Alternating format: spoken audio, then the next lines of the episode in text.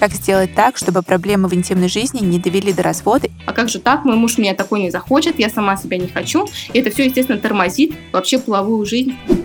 Как грамотно вести себя партнером в первый год жизни ребенка, если их сексуальная жизнь сильно изменилась? Попробуйте настроить режим своего отдыха до того, как вы родили ребенка, желательно как парам разделить трудности в жизни и секс, и как сделать так, чтобы одно не поглотило другое. Важно вернуть и романтическую стадию, да, что не просто пойдем мы с тобой в спальню, пока есть пять минут займемся сексом.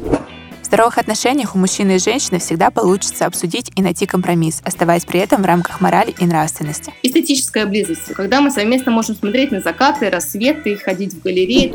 Этот эпизод не просто нужен, он остро необходим. Это поможет в дальнейшем вам во формировании гармоничных, близких и доверительных отношений.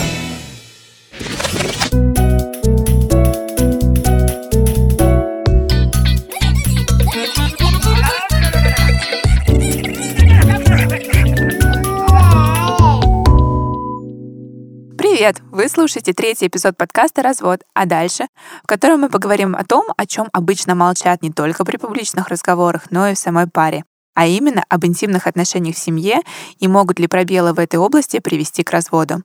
Как и в предыдущем эпизоде, тема будет актуальна и полезна как разведенным, так и замужним или женатым слушателям.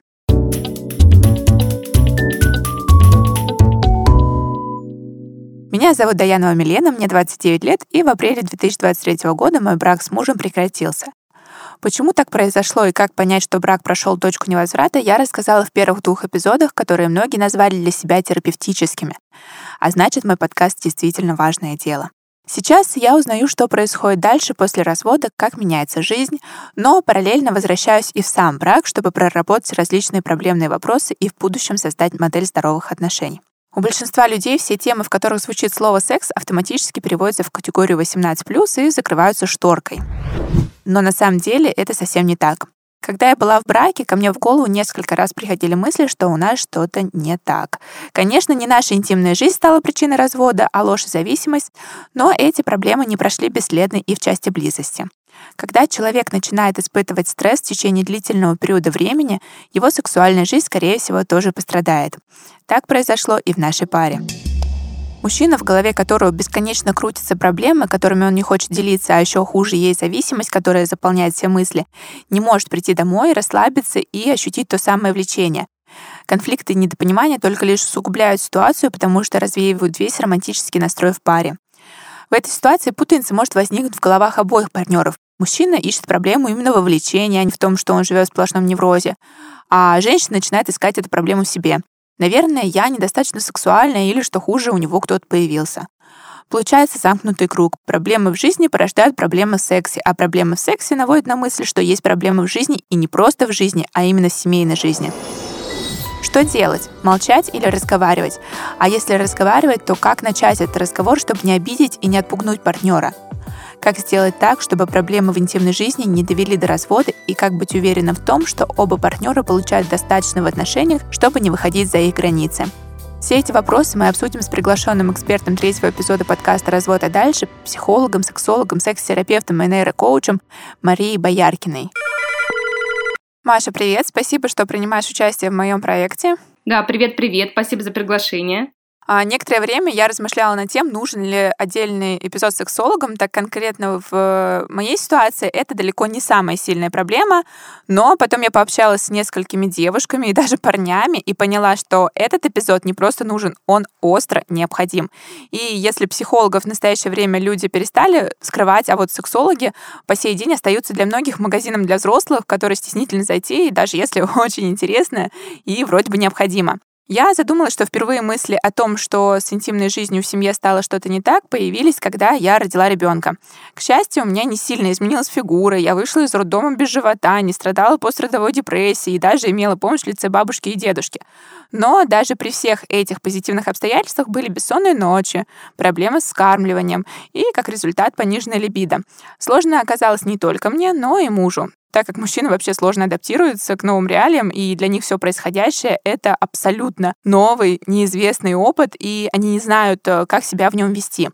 Женщины хотят больше романтики, легкости, комплиментов, а мужчины не всегда улавливают эти пожелания. Скажи, пожалуйста, как грамотно вести себя партнером в первый год жизни ребенка, если их сексуальная жизнь сильно изменилась или даже временно ушла из пары? И как девушке не растерять при этом сексуальность и не подавить себя мыслями, что она должна удовлетворять потребности мужчины через силу? Угу. Ну смотри, а, у тебя сложно составной вопрос, поэтому когда мы говорим а, о таких вещах, как новый этап в жизни, когда происходят роды, а, важно говорить уже не о последствиях, как обычно приходит ко мне клиент или пациенты, да, а вообще, чтобы хорошо поделать до родов. Да, поэтому первое, я бы сказала, что важно очень знать свою половую конституцию, да, и половую конституцию своего партнера. Что такое половая конституция? Это ряд биологических параметров, которые определяют уровень половой потребности. Ну, то есть русским языком, если мы говорим, это то, а, сколько мне нужно, сколько мне хочется половых там, актов да, и близости со своим партнером. А, почему важно это знать? Потому что а, половая конституция – это то, что нам дано. А либидо очень часто эти понятия путают. Это, это уровень энергии. Давай простую аналогию. Половая конституция – это стакан, а либидо – это вода в этом стакане. И вот когда происходит момент родов, новый этап жизни и женщины, в том числе мужчины, меняются а, роли, да, и происходит смещение этих ролей, то а, либидо действительно может падать. Но я тоже э, скажу из практики работы с клиентами, что у всех женщин по-разному. То есть, э, если вы родили, например, э, я думаю, что твой подкаст слушают очень умные, осознанные люди, поэтому я начинаю говорить сначала первопричин. Вот, что можно заниматься до этого, да, а уже не работать с последствиями. Вот, что на половую конституцию вы можете пройти тесты, в Google забиваете, да, тест на половую конституцию и понимаете, какая она есть изначально, да, то есть в момент родов она не поменяется. Работать дальше будем с либидо. Дальше, знать свои эрогенные зоны. Опять же, это очень важная штука, потому что э, они могут после родов поменяться, но когда ты предупрежден, ты вооружен. Это что значит? Что мы понимаем, как можно мне доставить удовольствие. Потому что, опять же, много кейсов моих клиентов, когда э, женщины не знают, как направить своего партнера, да, э, говорят, что у них анаргазмия, они никогда не испытывали оргазм и прочие-прочие проблемы когда мы знаем свои эрогенные зоны, когда мы можем, будем сегодня с тобой, думаю, говорить про сексуальную коммуникацию, донести словами через uh-huh. рот своему партнеру, да, о том, как мне доставить удовольствие, то, конечно, много проблем тут уже снимается. Вот. Третье – это, конечно, обучиться адаптации. Это что значит? Что, например, если разная половая конституция, к примеру, у женщины слабая, например, она хочет раз в две недели, а у мужчины сильная, да, то проблемы могут быть еще до рождения ребенка, а с рождением ребенка еще все усугубится. Да, то есть важно научиться еще до родов адаптироваться, да, к, там, например, хенджоп и другие практики, которые помогут э, потребности обоих партнеров удовлетворить. Ну и, конечно, одно из самых, мне кажется, важных – это настроить режим э, работа-отдых, опять же, желательно до родов. А, но я скажу тоже пометку, что если слушают подкаст, например, же мамочки, которые родили, да, нет, крест здесь мы не ставим, э, это можно делать в любой момент. Но если будут слушать те, кто еще не родил, пожалуйста, сделайте это до. Вот, поэтому на это точно стоит обратить внимание. А, дальше, если мы говорим про какие-то физиологические аспекты, то традиционно после родов врачи рекомендуют парам отказаться от вагинального секса, ну, по крайней мере, на 6 недель. Но это с чисто медицинской точки зрения, половую жизнь вообще можно начинать и раньше. Опять же, такие кейсы были у моих клиентов. А, когда прекращается кровотечение, когда уже зажили там а, шрамы, рассечения и так далее, да, то есть можно уже переходить к половой жизни. Но естественно, что чаще всего, когда мы переходим к термину либидо, да, энергия, это вода вот в этом стакане, uh-huh. то важно понимать, что э, либидо может снижаться под действием гормональной истории. Когда ты знаешь, тебе не так страшно, потому что, опять же, да, начинается, например, пострадовая депрессия, и женщины переживают, а что со мной случилось? Я раньше хотела там три раза в неделю, а сейчас вообще не хочу. Плюс еще смещается фокус, как я говорила, а, по ролям. То есть здесь важно, чтобы в первый год жизни ребенка мы понимали, что роль женщины и партнера в отношениях, она никуда не уходит. Просто фокус внимания да, смещается больше на материнский аспект. Поэтому на это важно обращать внимание к женщине. Если мы говорим про какую-то конкретную схему, что нужно делать? Значит, в первый год жизни ребенка, особенно в первые месяцы, в первые полгода, когда там у детишек только формируется там, иммунитет, а, организм адаптируется ребенка к внешней среде, да, очень много фокуса внимания мама, они болеют, недосыпны. Думаю, что ты как мама все это уже прошла. Да, конечно. Это было очень ощутимо. Да, конечно, изменения сильные, поэтому что важно? Первое – это отдых. Почему я сказала не случайно, попробуйте настроить режим своего отдыха до того, как вы родили ребенка, желательно. Потому что, опять же, это очень частая проблема, с которой ко мне приходят. И отдыхать надо уметь и телесно, то есть физически, и эмоционально, психологически. Поэтому вот сразу могу дать такое практическое задание а, подписчикам, тем, кто будет нас слушать, что составьте себе два списка, как вы разгружаете себя психологически, да, работаете с эмоциями, и как вы разгружаете себя физически. Отдыхать нужно каждый час, каждый день, в выходные, в месяц и в год. Да, то есть часто бывает, что что-то из этого выпадает. И важно мамечке, конечно, отдыхать, конечно, и отдельно от всех, и вместе с мужем. И убедитесь, что у вас на это есть время и, и уединение. Всегда есть помощники, но не часто мамы к ним обращаются, потому что возникают разные там проекции, тревоги и так далее. Второе – это, конечно, уход за собой. Но мне кажется, такая банальная вещь, но опять обращу внимание, что женская сексуальность, она напрямую связана с ощущением собственной привлекательности и желанности для партнера. Поэтому если где-то женщина после родов забивает на там, свой внешний вид, на ощущение себя, то есть есть схема тела, то, как функционирует наш организм. А есть образ тела, это эмоционально окрашенная схема тела. И вот с ней часто бывают проблемы. Поэтому, конечно, уход за собой, он никуда не девается, может быть, он сокращается, вот, но количество баночек э, в ванной, э, надеюсь, что будет оставаться тот же, и женщина будет успевать себе там патчи приклеивать, да, и делать хотя бы массаж лица. А, вот тему ухода за собой тоже, что важно обратить внимание, что работать с психологическими установками, особенно по поводу фигуры, да, потому что фигура часто меняется. Есть счастливчики, как ты, как ты сказала, да, что у тебя фигура не поменялась, ты вышла сразу без живота. Вот, но есть, естественно, много женщин, у которых меняется и форма груди, и э, лишний вес и так далее. И, конечно, возникает много психологических установок. А как же так? Мой муж меня такой не захочет, я сама себя не хочу. И это все, естественно, тормозит вообще половую жизнь в первый год жизни ребенка. Обращать на это внимание.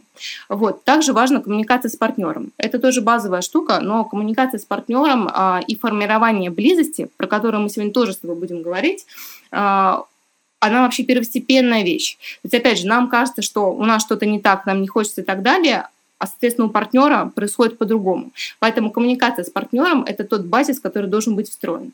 А, ну и, конечно, восстановление близости по трем стадиям развития ребиты, про это еще писал Фрейд, да, что есть платоническая стадия, когда мы смотрим друг на друга, когда проявляем знаки внимания, что есть, соответственно, романтическая, да, когда там уже объятия идут, и есть сексуальная. Это уже когда идет интерес, возбуждение, оргазм а, и там разрешение оргазма.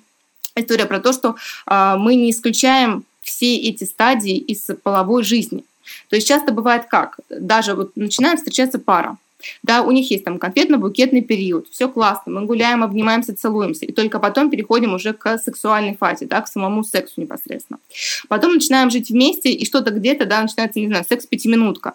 И, соответственно, тут а, может быть уменьшение вот этих фаз. В, после а, родовой истории очень важно учитывать, да, организм обнуляется, приобретает вообще новые навыки, а, гормоны шарашат, вот, хорошие в том числе. А, поэтому важно, чтобы, когда мы возвращаем половую жизнь там, после шести недель, будем говорить средние цифры, да, обращать внимание, что важно вернуть и романтическую стадию, да, что не просто пойдем-ка мы с тобой в спальню, пока есть пять минут займемся сексом. Да, что важно и время для двоих а, проводить, и поцелуй, и объятия, и массаж, и постепенно входить в эту тему, в этом ничего страшного нету. А, когда мы уже входим в эту тему, естественно, важно экспериментировать с разными позами и смазками.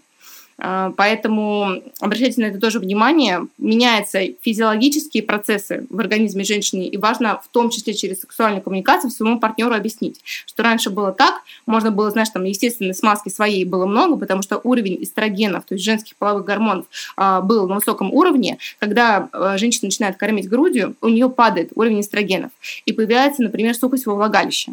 И тут можно обратиться, во-первых, к гинекологу, он даст правильные рекомендации, а во-вторых, допустим, просто использовать смазки на воду водной основе или силиконовые, которые сочетаются с а, презервативами да, или другими методами контрацепции. Напоминаю, что если вы кормите грудью, то тоже забеременеть можно, чтобы повышаем уровень заодно секс-ликбеза, уровень сексуального образования граждан. Вот, да, и Конечно, работа с интимными мышцами, опять же, это по рекомендации гинеколога. А, если а, мышцы приходят уже в тонус, опять же, после там 6-8 недель, можно уже а, разные упражнения делать с кегелем, с расширителями, в том числе, например, при работе с вагинизмом, да, у женщин бывают проблемы после сложных родов, при болезненных родах, да, что потом вагинизм возникает, то есть невозможность проникновения или боль. И, соответственно, вот тут могут помочь расширители. Есть марка прекрасная американская Intimate Rose, вот, но есть другие абсолютно, неважно, какую марку вы выберете, да, которые помогают нам с вами э, физиологически подготовить э, организм, да, что и тело скажет, я тебе доверяю, То есть э, вот была тоже недавно у меня такая клиентка, которая неправильно зашили шов, вот, и у нее уже там на протяжении двух лет постоянно боль а, при проникновении. Вот, поэтому обращайте на это внимание. Ты сказала слово там не делать это через силу, поэтому вот не нужно делать ничего через силу, через сексуальную коммуникацию и донесение своему партнеру. Помни, что у партнера тоже остаются потребности в сексуальном плане, что помнить про свои роли и заботиться о себе в первую очередь и о психологическом состоянии, ну и, конечно, о физическом. Ты упомянула про сексуальные женщины. А, где говорит, что там важно за собой ухаживать, там хорошо выглядеть, да, и не забывать о себе. А, я знаю несколько примеров, где девушки действительно немало времени проводят там в ванной с а, баночками кремов, скрабов и прочего после родов как раз, выбирают новые наряды, но мужчины не обращают на это внимания, не говорят им комплименты, и им кажется, о, со мной что-то, наверное, точно не так. И, соответственно, их э, вот эта сексуальность, которую они пытаются как-то в себе развить, она автоматически тем самым подавляется общаться. Угу. Что делать этим девушкам, как им быть в этой ситуации, если вот э, уровень коммуникации именно по э, вопросам ее личной там сексуальности у них абсолютно разный? Очень хороший вопрос, и классно было бы, если бы, опять же, пары это выясняли до родов, до рождения ребенка, да, до такого достаточно ну, классного, но стрессового момента, потому что я бы задала вопрос, а что изменилось? да, то есть в первую очередь, как было до этого и что стало после, что повлияло. То есть, если мы говорим о том, что э, в момент рождения ребенка мама сразу переключилась, но при этом ухаживает за собой, но не выполняет эту функцию женскую по отношению к партнеру, а партнеру что нужно? Естественно, близость.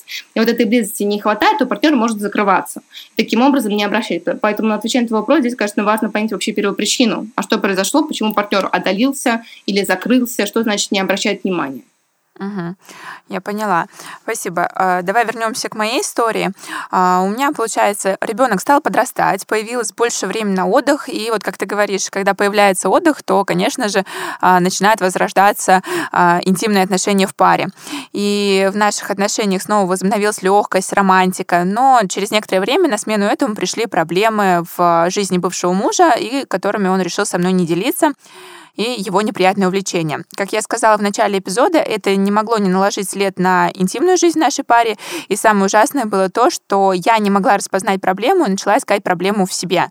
Маша, можешь ли ты в качестве эксперта прокомментировать эту ситуацию, сказать, как парам разделить трудности в жизни и секс, и как сделать так, чтобы одно не поглотило другое? Знаешь, мне очень нравится высказывание одного из наших э, философов, э, который сказал, что боль неизбежна, но страдание – это выбор. Это я говорю к чему? Что первое, что важно понимать, это отношение, наше отношение к какой-то проблеме. А про это очень много написано в когнитивно-поведенческой терапии. И тут история про что? Что, что с нашей близостью в паре? То есть проблемы, они будут всегда, и трудности жизни. Это нормальный вопрос. Как пара 1 плюс 1 равно 11, а не 2, как нас учили в школе. Именно в отношениях и психологии. Как мы с этим э, работаем, что мы делаем, как мы поддерживаем друг друга. А для этого, безусловно, важно понять, а как мы работаем вообще с близостью, неважно, до родов, после родов. И вот мне очень нравится такая теория сексологии, да, что есть совпадение по трем ведущим типам близости. Их всего восемь, базово можно обозначить, что есть первая теплая близость. Это когда мы держимся за руки, мы обнимаемся, мы формируем через гормон окситоцин вот эту привязанность. Вторая близость эмоциональная. Насколько нам комфортно делиться чувствами и эмоциями со своим партнером. Третье – это социальное. То есть насколько мы вместе проводим а, время в социуме, как мы реализованы вместе как пара в социуме. Интеллектуальная близость – это наши интеллектуальные беседы, когда мы обсуждаем какой-то предмет, да, и можем друг другом поделиться своим мнением на какой-то счет. Пятое – это физическая близость. Это совместная физическая активность. Это могут не знаю, танцы, спорт, э, сквош, да что угодно, на самом деле, когда мы физически проживаем какие-то моменты в жизни. Эстетическая близость, когда мы совместно можем смотреть на закаты, рассветы, ходить в галереи, то есть мы разделяем какую-то красоту этого мира. Ну и последнее – это сексуальная, сексуальная совместимость, да, и духовная, безусловно, какие-то общие смыслы, цели и так далее. И вот если пара зная, прослушая этот подкаст уже, сейчас может поставить себе галочки вообще. А если у нас вот это вот три совпадения по этим типам близости, да, а, а если нет, да, что мы можем для этого сделать? Потому что вот э, я как когнитивно-поведенческий психолог в сексологии всегда призываю, что мало просто об этом думать, да, что это получается процесс думания. а, мысль должна переходить в действие. Если мы понимаем, что мы эту близость а, где-то потеряли, например, осталась, не знаю, одна близость, вот интеллектуально мы можем болтать, да, а эмоционально, социально, а, физически, эстетически мы, соответственно, ничего не делаем, добавьте действий, соответственно, по этим типам близости. И вы увидите, что в этот момент, особенно в эмоциональной близости, отвечая на твой вопрос, да, что когда трудности происходят, у человека первое, что происходит, естественно, эмоции. Есть какая-то мысль, например, я не справлюсь. Есть у человека зависимость, да, и он говорит, я не понимаю, как справиться с этой зависимостью. На мысль всегда приходит какая-то эмоция. Например, тревога, раздражение, злость, гнев.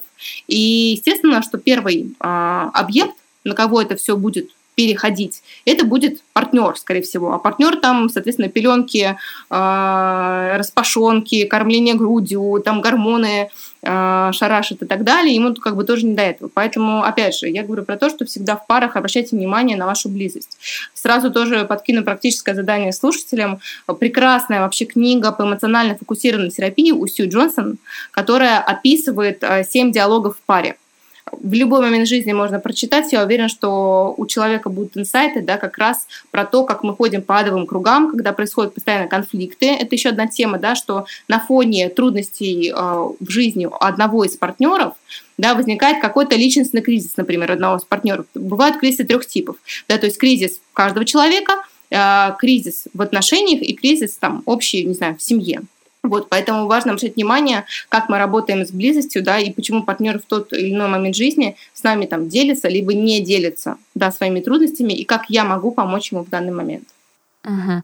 А если мы предлагаем помощь своему партнеру, он от нее отказывается, и, соответственно, другие э, близости тоже начинают хромать, что в этом случае делать? Ну, тогда было бы здорово вообще понять, а почему партнер отказывается. Если он говорит, например, да я все решу сам, мы думаем, окей, хорошо, как ты думаешь, какое количество времени тебе на это потребуется? Я тебе на данный момент все-таки могу как-то помочь или не могу? То есть понимание, почему человек отказывается. Он говорит, что я все решу сам, для него нужно время, он понимает, сколько нужно времени, окей. Мужчина всегда знает, что ему делать. Женщина нужна для смысла, зачем это делать.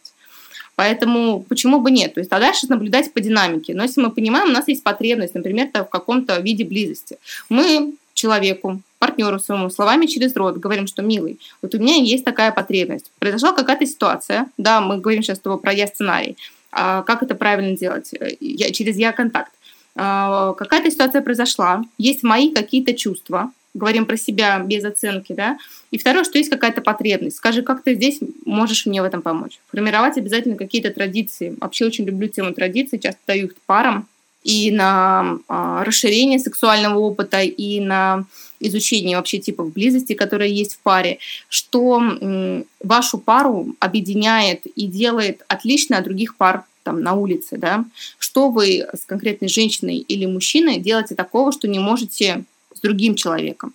И когда пара э, вообще очень часто, вот когда приходит пара, не задумывается, да, то есть для чего мне эти отношения, почему именно этого партнера я выбрал и что я с ним создаю, то есть тоже посвящу какие-то основы семейной терапии, да, что часто говорят там либо женщины, либо мужчины, что э, мне нужен партнер для любви, мне нужен партнер для поддержки.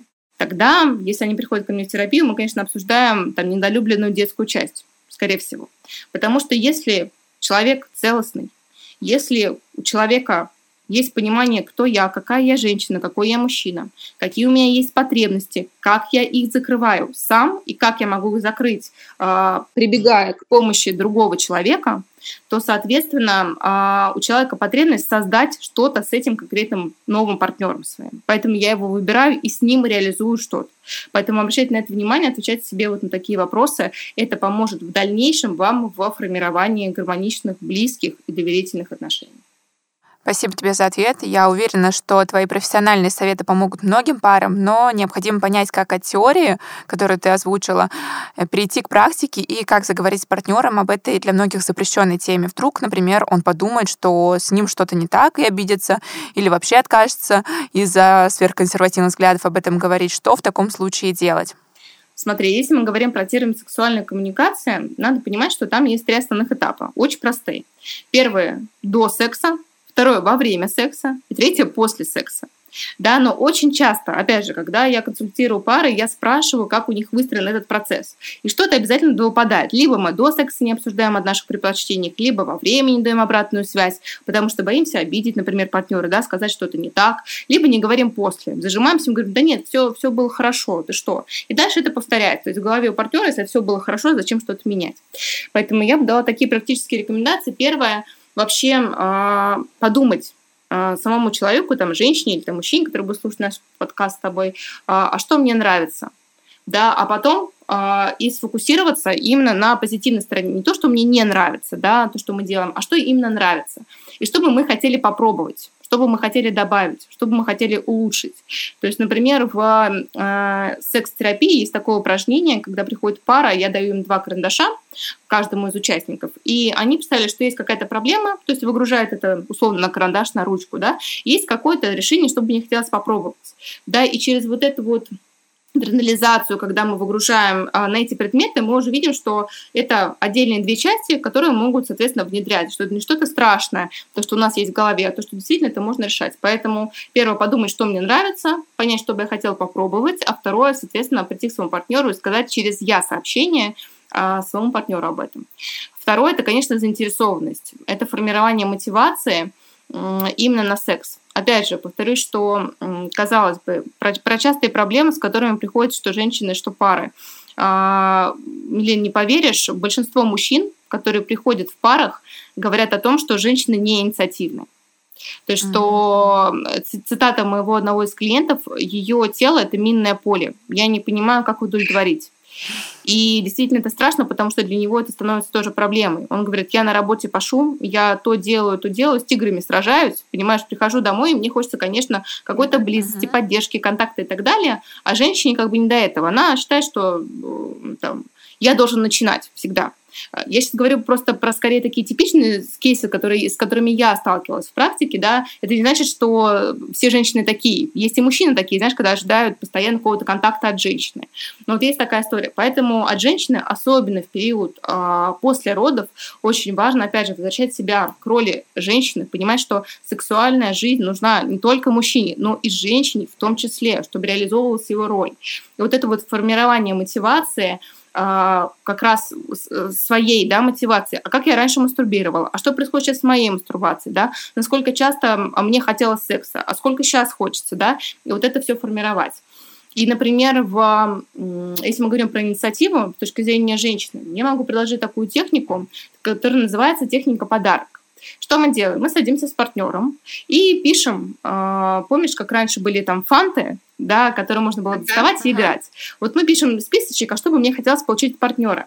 И не обязательно это про проникающий вагинальный секс. Нет, это могут быть разные а, сюрпризы, которые так или иначе связаны с близостью, в том числе с сексуальной близостью. Это может быть и какие-то массажи да, там эротический, например, лингома или йони массаж. Это может быть массаж там не только в паре, но и пойти к специалисту, сделать, не знаю, массаж четыре руки. В общем, разные-разные практики, которые можно почитать, там, не знаю, у меня в э, канале Telegram, в Инстаграме, сейчас много сексологов, кто это транслирует, вот, и каждый пишет себе такой списочек, а потом мы списочками меняемся.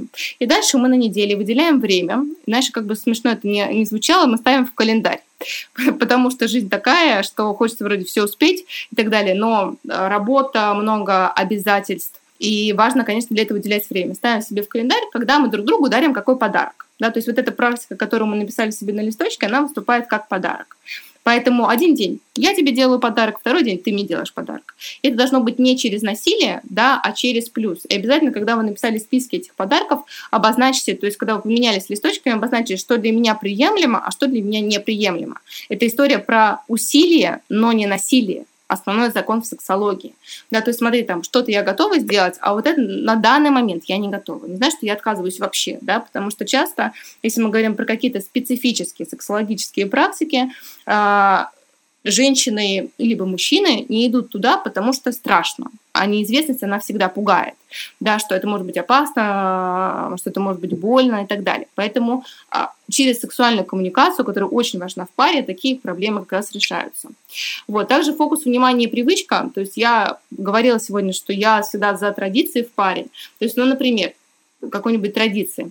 А, можно читать по одной главе из книги про секс, а потом обсуждать. Вот такую завести себе традицию классную, да, там, не знаю, раз в три дня мы вечером ребенка уложили, легли и вместо, не знаю, ютубчика, чтобы залипать, да, открыли Библию секса или открыли а, а, Эмили Нагорский, или накрыли ну, кучу-кучу книг, опять же, по сексуальному образованию, где можно почитать разные вещи и потом обсудить. Таким образом, мы понимаем, что мы находимся в контексте, что мы делимся, и мы снимаем вот этот блок сексуальной немоты. А, ну и пятая, наверное, моя рекомендация – это если мы хотим попробовать какую-то практику, да, которая там нам пока двоим, мы не понимаем, как относимся, попробуйте какую-то лайт-версию этой фантазии или желания. Вот, поэтому все, как говорится, в ваших руках, но сексуальная коммуникация – это прям тот фундамент, который должен лежать в основе, мне кажется, любых здоровых, взрослых, осознанных отношений. Маш, большое спасибо, что стал экспертом третьего эпизода подкаста «Развод, а дальше». Кстати, если вы все же хотите проговорить проблемы именно в вашей паре профессионалу или узнать, как вернуть сексуальность, а точнее вновь ее ощутить, пишите Марии, контакты в описании эпизода. Маша, еще раз спасибо, пока. Спасибо, пока-пока. Признаться, я сама весьма консервативный человек, и мне не просто далось так открыто обсуждение темы секса, но многие отметили, что я веду свой подкаст со взрослой позиции, а значит, должна взросло и адекватно рассматривать любые составляющие отношений. Как мы обсуждали во втором эпизоде, причиной развода может быть что угодно, и в том числе недопонимание в интимной жизни партнеров. Главное научиться говорить друг с другом, не бояться заявлять о желаниях и, наоборот, не быть удобной через силу, чтобы удержать своего партнера здоровых отношениях у мужчины и женщины всегда получится обсудить и найти компромисс, оставаясь при этом в рамках морали и нравственности. Спасибо, что прослушали третий эпизод подкаста «Развод, а дальше». Самой большой благодарностью для меня будет ваша обратная связь. Ставьте лайки, пишите комментарии под постами с эпизодами и пишите мне лично. Оставайтесь со мной, чтобы узнать, что дальше и как проходит принятие развода. Подписывайтесь на подкаст на всех известных площадках, а также на мой канал «Мама юриста». Ссылка в описании. До встречи, мои слушатели. Пока!